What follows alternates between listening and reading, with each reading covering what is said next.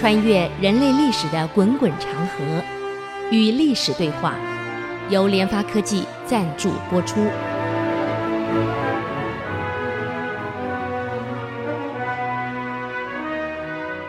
这里是 ICC 音主客广播 FM 九七点五，您所收听的节目是《与历史对话》，我是刘灿良。上个礼拜我们谈到这个隋炀帝啊，在因为文帝国家富裕以后呢，大概也盖了运河，这是为国家经济发展是对的。后来是借运河他搞享受去了，原来他目的不是享受，后来怎么变成享受？当然我我我们只有问隋炀帝才知道了。哎，这不打紧啊，他为了炫耀自己的武力武功，你零五年南下去旅游。已经耗掉大量民力了。一零年第二次旅游到江都，一六年是第三次。那么一二年第二次去旅游的时候呢，在途中又突发奇想，炫耀武功。啊，二月到七月，他居然要求部队去进攻高丽，发兵一百多万，号称两百万。嗯，由隋炀帝亲自节度，一零年玩到一二年回来，啊，异想天开，哇，打高丽炫耀武功，亲自节度，嗯，就没想到那高丽也不是好惹的，奋勇抵抗啊，结果打了个隋朝全军溃败，嗯，去了一百多万，回来剩下两千七百人，哎，所以古代打仗不是全赢啊。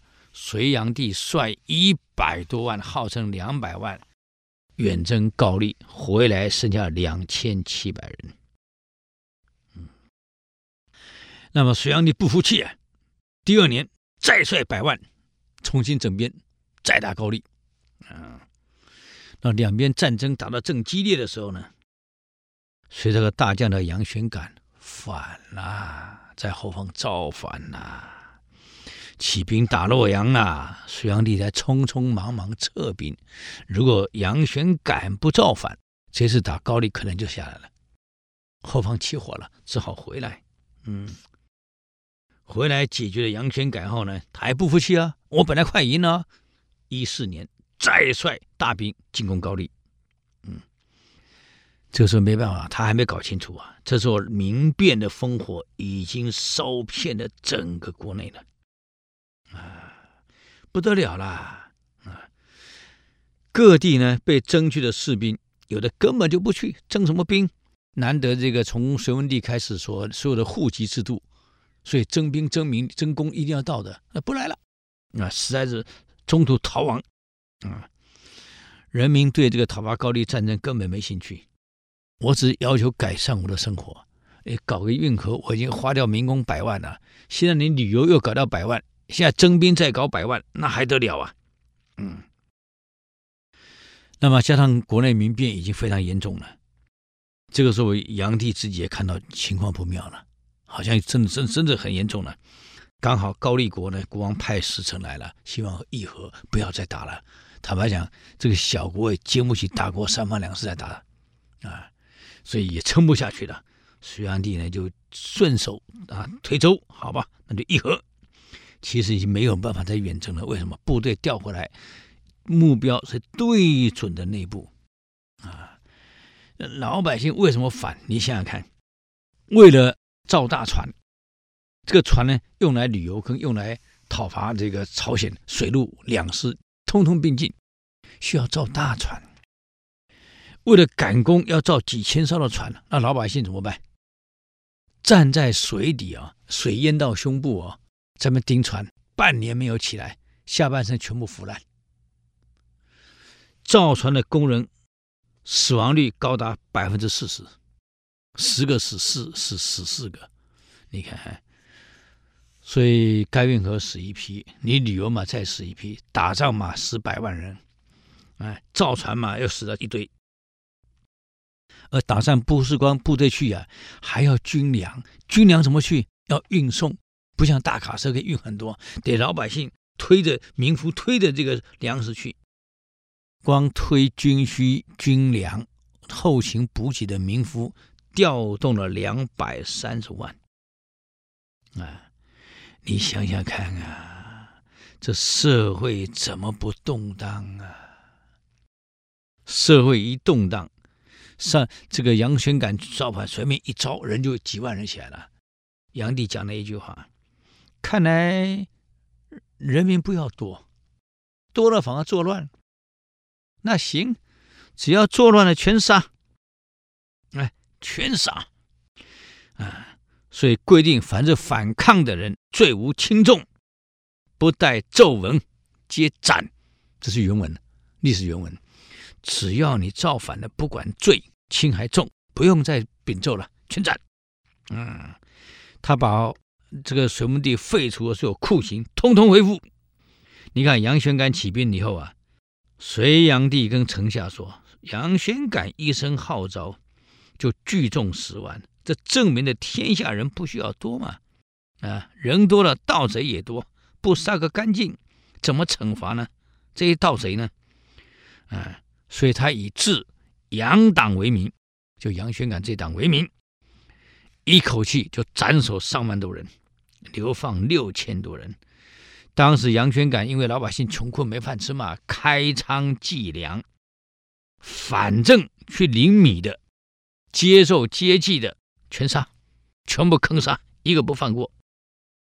这样一来，我告诉你，人民反的更快了。所以，一个人领导人没有德啊，真的是很麻烦呐、那么从隋到唐到底造反的有多少呢？我们历史课本是写的不多啊，我这里给你介绍一下：一个人领导人没有德以后，什么叫众叛亲离，有多严重？嗯，我们来看一看。好不容易隋文帝建立一个开皇之治，把国家治理得这么好，留下这么多财富啊，让你挥霍，所以啊孩子啊，纨绔子弟啊，真的很麻烦啊。嗯，最先造反的是。六一一年，在山东王勃长白山一带，也就是今天的山东的周平的东南，发动反叛了。嗯，去袭击隋朝部队伐高丽的这个运输补给线，抢劫啊，高干扰。所以坦白讲，炀帝当时伐高丽失败原因很多，因为后方已经起火了，补给线常常被打断。倒是后来呢，前线没有部队，没有补给了，被这些叛军给抢了。那么，这六一一年已经已已经老百姓反了。到六一三年，隋炀帝在全国进行第二次大征调，征调百姓参军啊，还要再发高丽。嗯，这个时候呢，更加大的民变，被征召的民的这个农民呢，很愤怒的说了。当时被征召开运河，没话说，那是为了需要。当千夫那算了，反正运河是你开的，你后来想游玩游玩，那算了。还要供养你几十万部队，现在又要征工。当时盖这个这个这个东都啊，盖西苑，又花掉这么多民力，啊，贪图享受你要用的。现在嘛，又要打仗了，这没事，你打什么仗啊？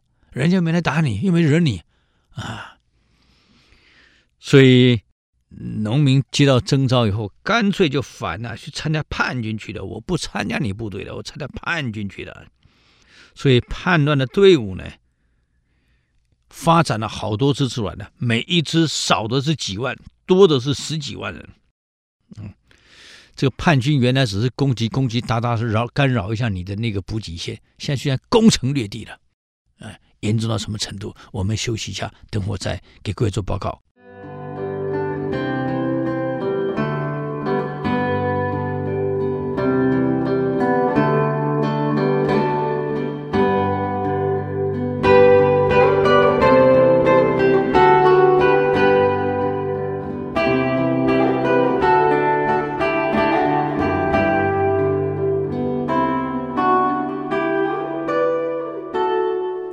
欢迎回来与历史对话，我是刘灿良。刚刚讲到这个叛军呢，这个叛军啊，最后分裂成三股势力，各据各的啊。一个叫做翟让跟李密领导的瓦岗军在河南，一个是窦建德领导的河北的这个起义军啊，还有一个是杜伏威领导的江淮起义军，三大势力。其实三个势力啊，最有可能成功的成为当皇帝的，应该是翟让领导的瓦岗军。那么为什么这些起义的后来都都都结束了，都不最后呢？是李渊统统把它扫完了，李渊当了皇帝，建立唐朝。其实很可惜，我们从历史成败中去学点经验。啊，如果各位知道你们要造反的话，也懂得怎么成功啊，不会落到失败。刚开始都很好，后来为什么失败？一定有它的原因。这个瓦岗军最大的问题出在内耗。我们前两天讲过党争的问题，内耗。翟让领导的瓦岗军啊，在河南刚开始呢不怎么样，后来慢慢慢慢强大了啊。里面有几个非常厉害的人才里面，瓦岗军，一个单雄信。啊，因拜的发布的，一看布袋戏都知道，吴志荣演的布袋戏里面，哎，里面就有单雄信啊。但这个人是反唐反的，厉害，后来被杀了，很可惜啊。另外几个投靠他的，徐世基，就是徐茂公，嗯，又叫李世基。那为什么后来姓李？是因为李渊很欣赏他，收他为儿子，世姓李啊。那么原来叫徐茂公，就两个了。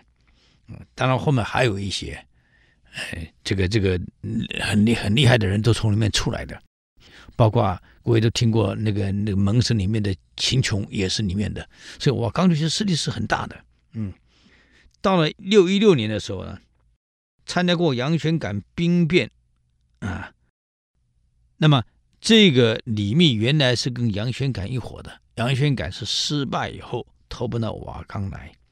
到瓦岗来以后，李密这个人是读书人的，那么这个翟让呢，是一个一个汉子，可是书读的不多，所以点子计谋当然没有李密这么这么厉害。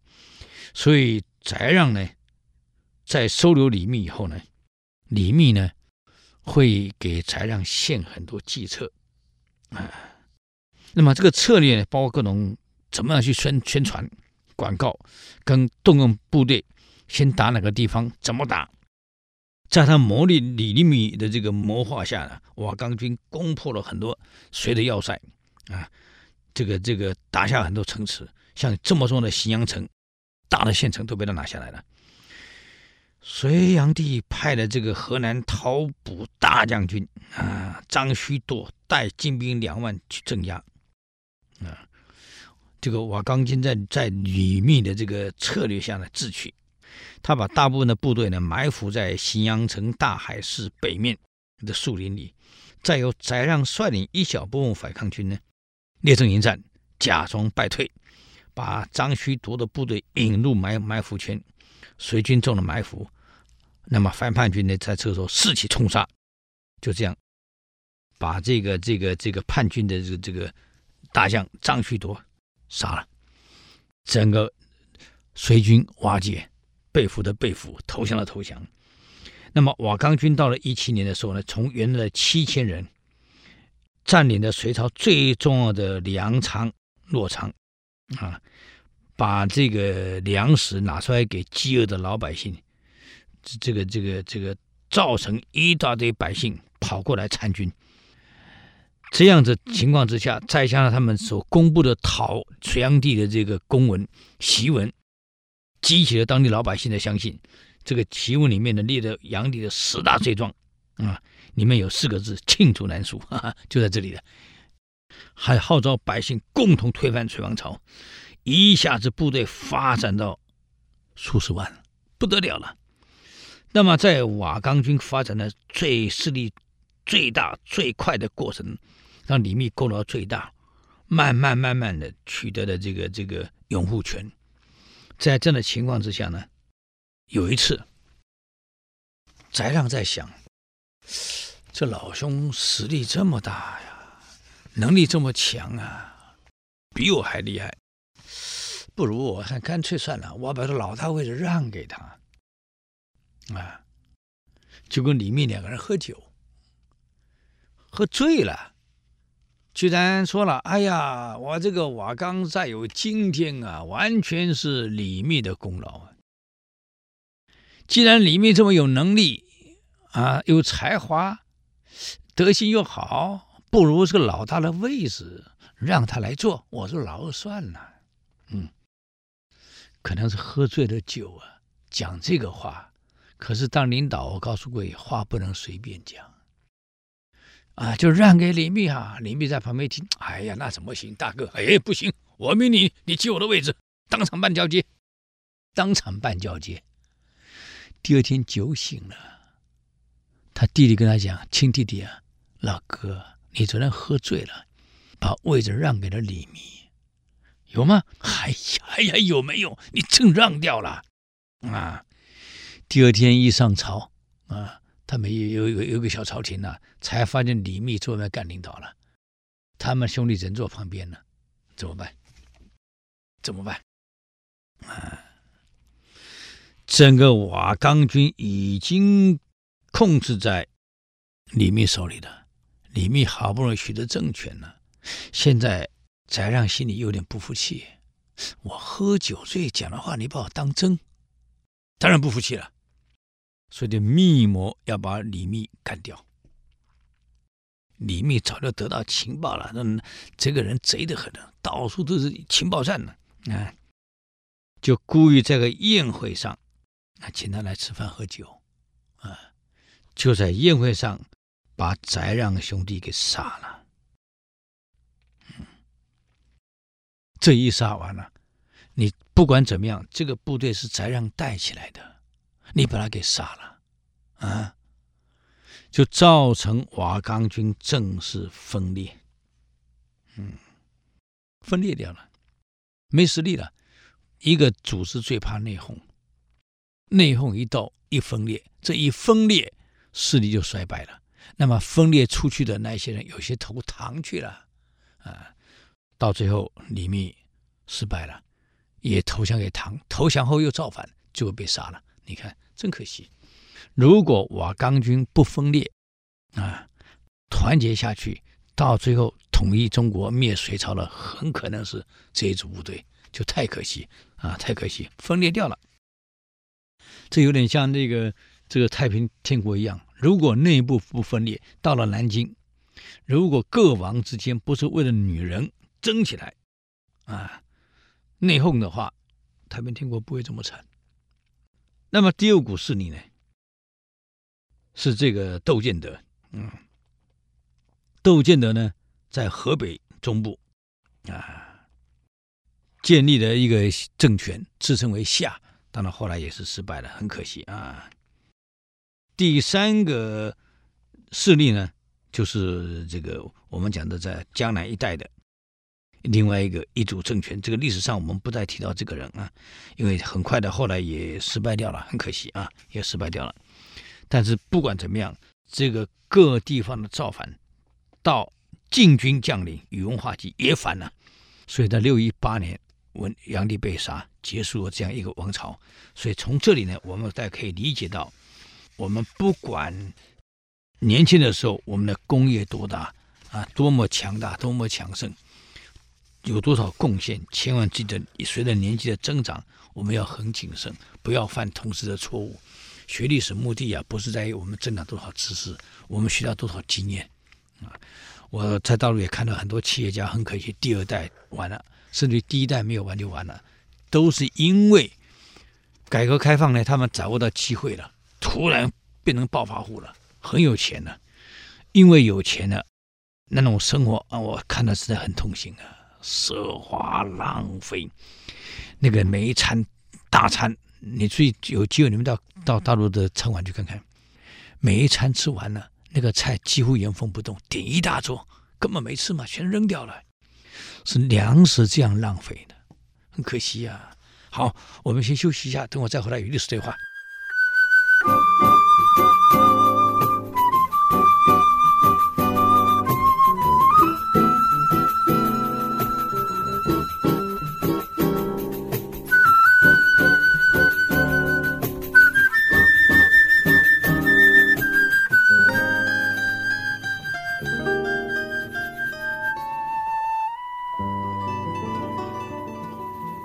欢迎回来与历史对话。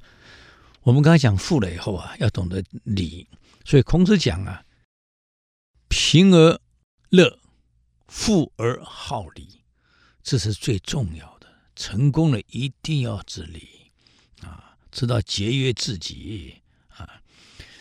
所以我刚讲大陆那个情况，吃过饭你到饭馆去看看，每一桌几乎浪费到那种严重的程度。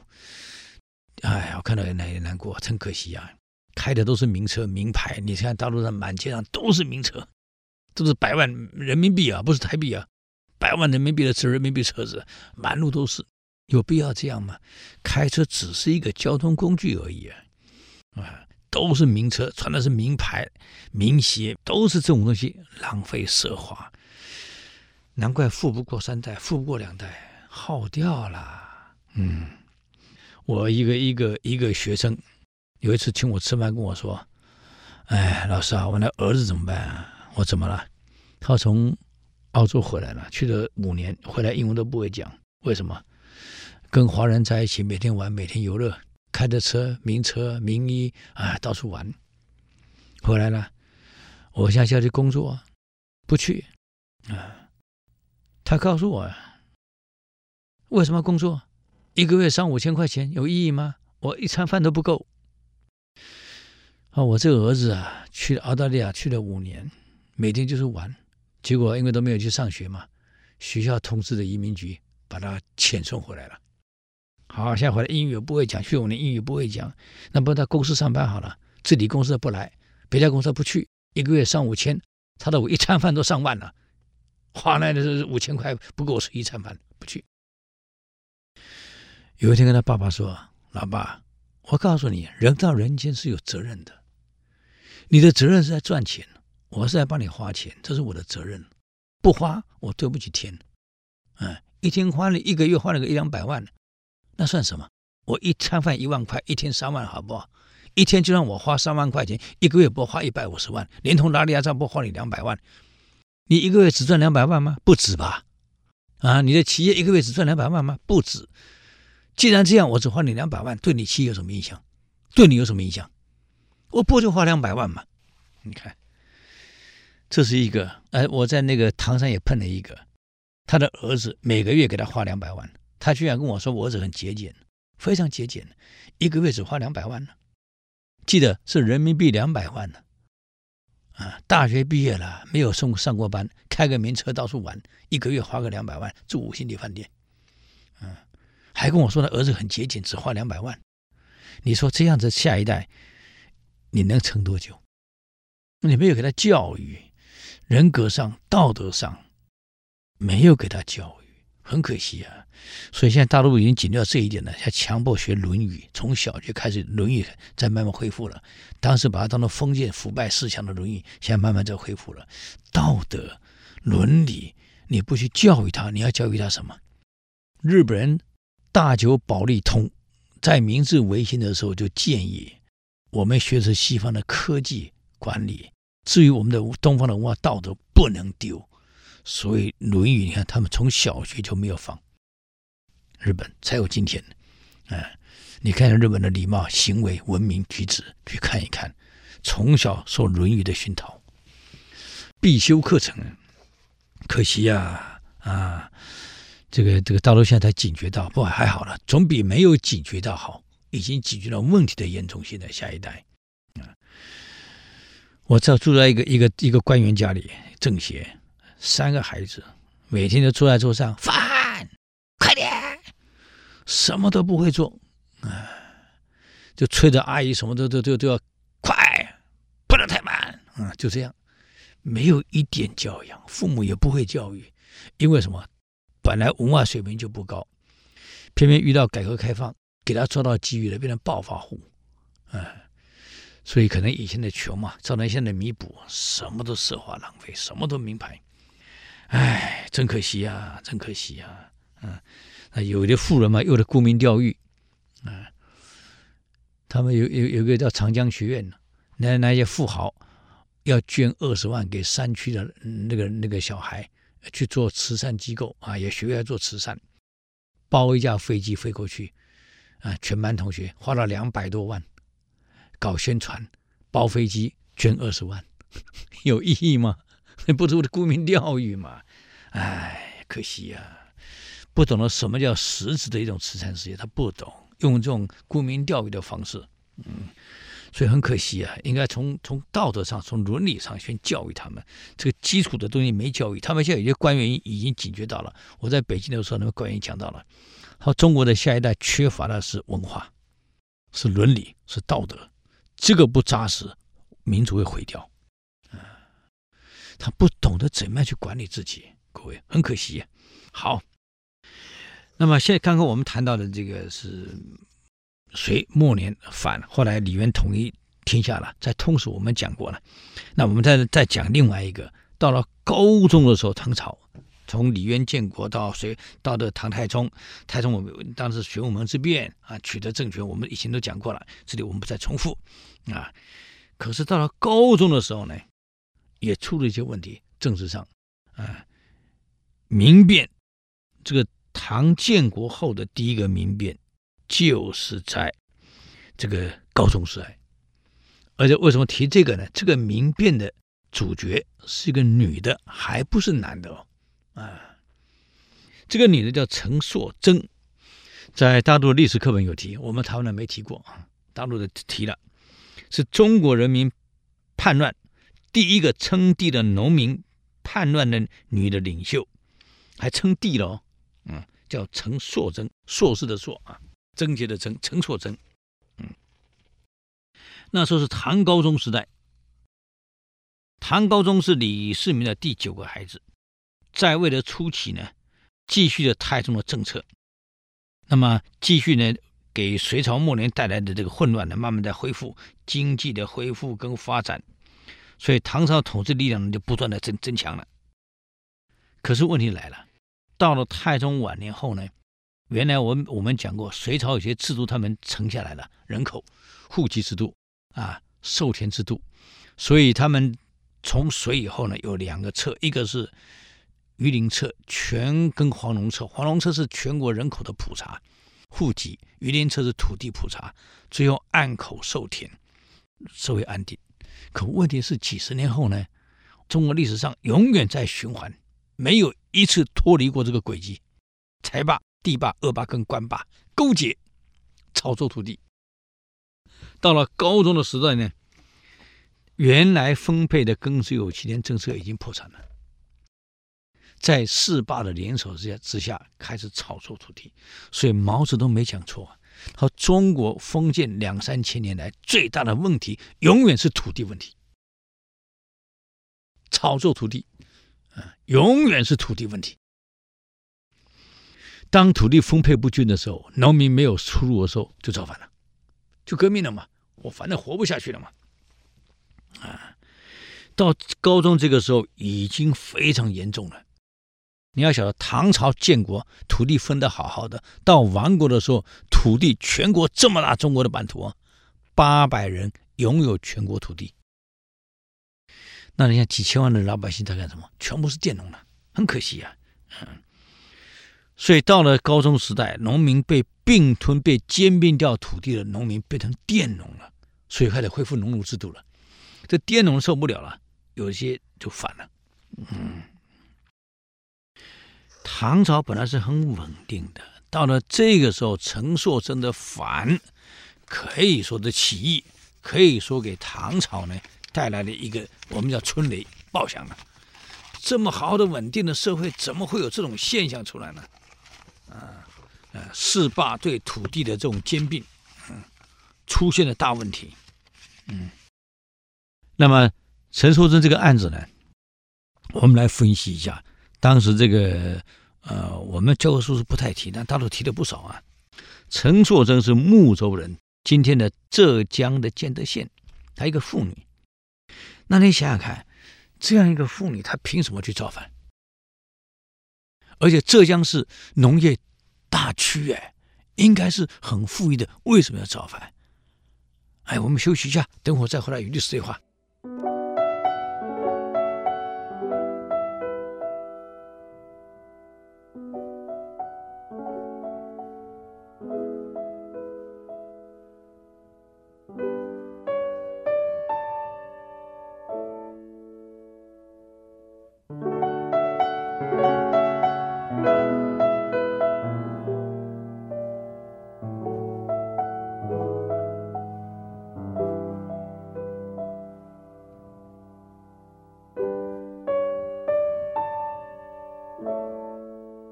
欢迎回来与历史对话，我是刘灿良。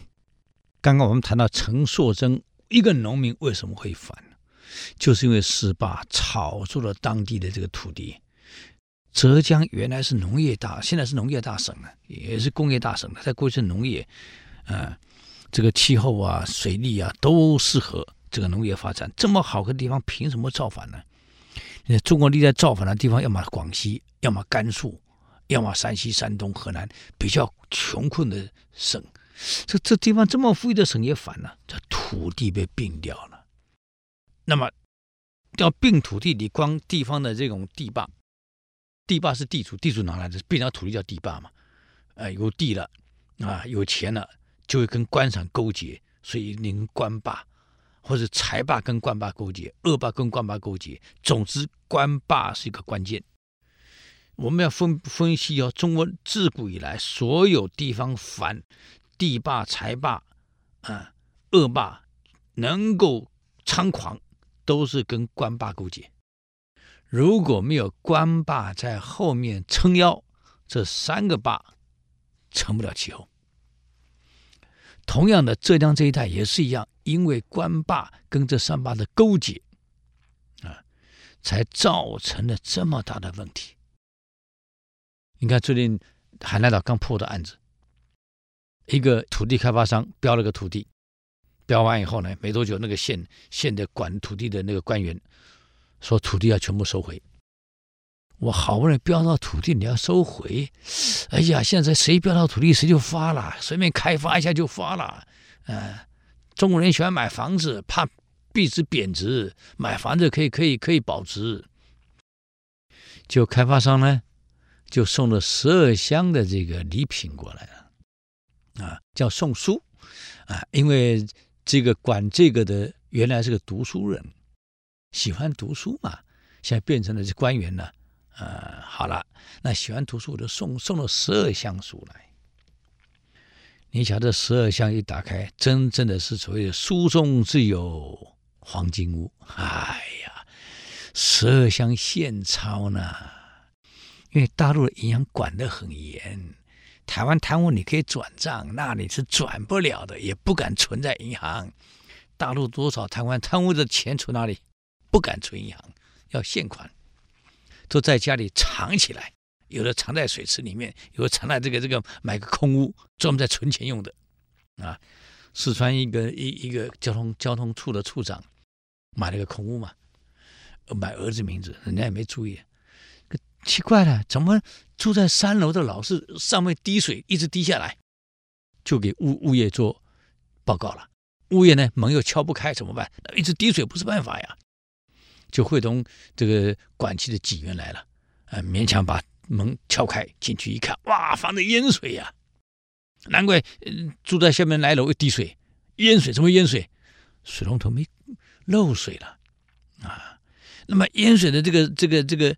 浴盆里面呢，有两袋，用塑胶袋，塑胶袋啊，大的塑胶袋，三层塑胶袋，绑了两包东西在里面，两大袋，他们也不敢开，泡在水里面怎么样？刚好水没进去，也不敢开，那怎么办？哎，这是泡湿的，总总得看看是什么东西啊？就一打开，完了，全部是现钞啊，八百多万呢。这下派出所要查了，这是谁的房子？怎么会有八百多万？才牵扯出来交通处长的贪污。你看，枪毙了，不是天意吗？那不淹水，谁知道你你那边在藏买个房子在空屋在藏钱的？这个老兄弟送十二箱，值现钞一千两百万。你看抓了，都是如果没有官霸。你那些财霸、地霸、恶霸根本成不了气候。我告诉各位，都是勾结的啊！有人在后盾给你护着你，在护航嘛，嗯，所以导致这些农民活不下去了，土地都没了嘛，我怎么过日子啊？哎，所以就在六五三年举兵反了，反了啊！这个女，你不要看她女的，她很聪明哦，假借宗教的仪式。啊，祭天祭祖撞钟，哎呀，神明这个这个指示，这个指示那个，农农业社会本来就迷信嘛，哇，神明指示啊，封他为文家皇帝，啊，妹夫呢，张叔印为仆射，啊，骁勇善战的佟文宝为大将，就这样开始攻城略地了，哦，很顺呐、啊，一路拿。啊，这个先后攻下了睦州，攻下了榆钱，攻下了歙州，攻下了婺州，一路打下去，这个朝震惊了这个朝廷了，朝廷不得不派。你想，隋朝末年，每一朝的末年，所有的革命能成功，是因为革命的组织太多了，朝廷疲于应付啊，而且而每一个组织都是几十万人哎，我要打几十万人的这种这种叛乱组织那么多。这个朝廷部队没有办法应付啊！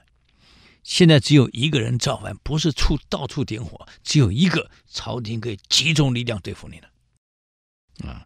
所以由扬州刺史跟婺州刺史啊两个联合大兵压阵来了，嗯，那么决战地点呢就在婺州了，嗯，当时这个。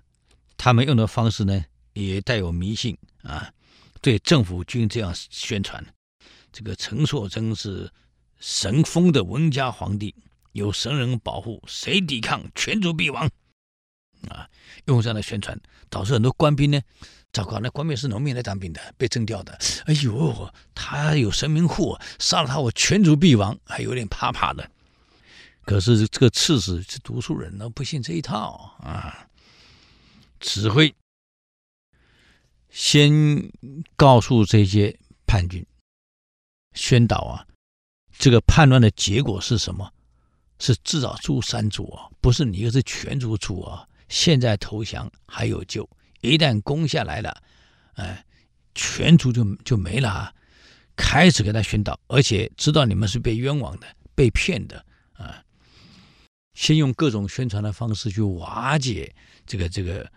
陈硕真的部队，啊，有些农民还是怕死的。我告诉你，虽然虽然说我现在苦是苦，跟你造反，要开玩笑，造反是是举出要没命的，多少还是有些怕，有些就归，就是这个当时的名词叫归守啊，又回来自首了，愿意回来的。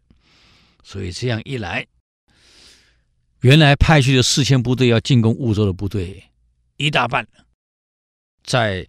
这个这个崔玄吉啊，当时这个婺州的这个参军，跟婺州的这个崔玄义两个人兄弟之间很聪明，利用宣导的方式，把农民军宣导掉一大半，四千多人剩不到两千人这么大啊，所以这一个叛乱呢，这个半年后被这个房仁裕跟这个崔玄义、崔玄吉兄弟啊摆平了。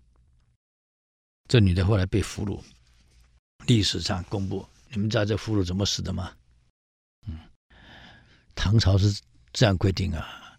这女孩子犯的是叛国罪，当时的处罚是全身要扒光，裸体跟你游行示威，受尽最大的屈辱后再杀，是这样子的啊，是这样子的。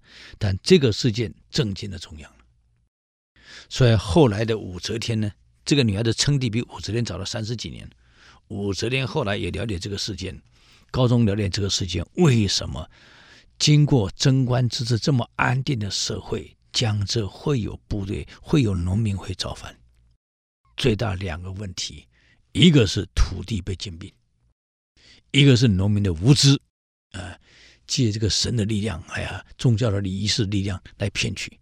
那么为什么无知？就教育没有普及。所以逼使也让这样也好，让高中开始重视，重新重视地方教育的普及。还有一点就是注意到了历代以来土地兼并的恶劣影响啊。好，我们今天的时间又到了，给各位就报到这里啊。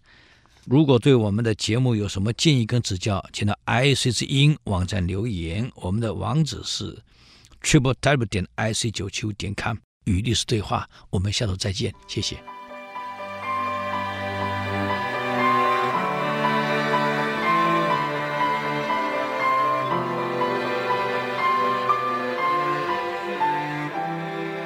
以上节目由联发科技赞助播出。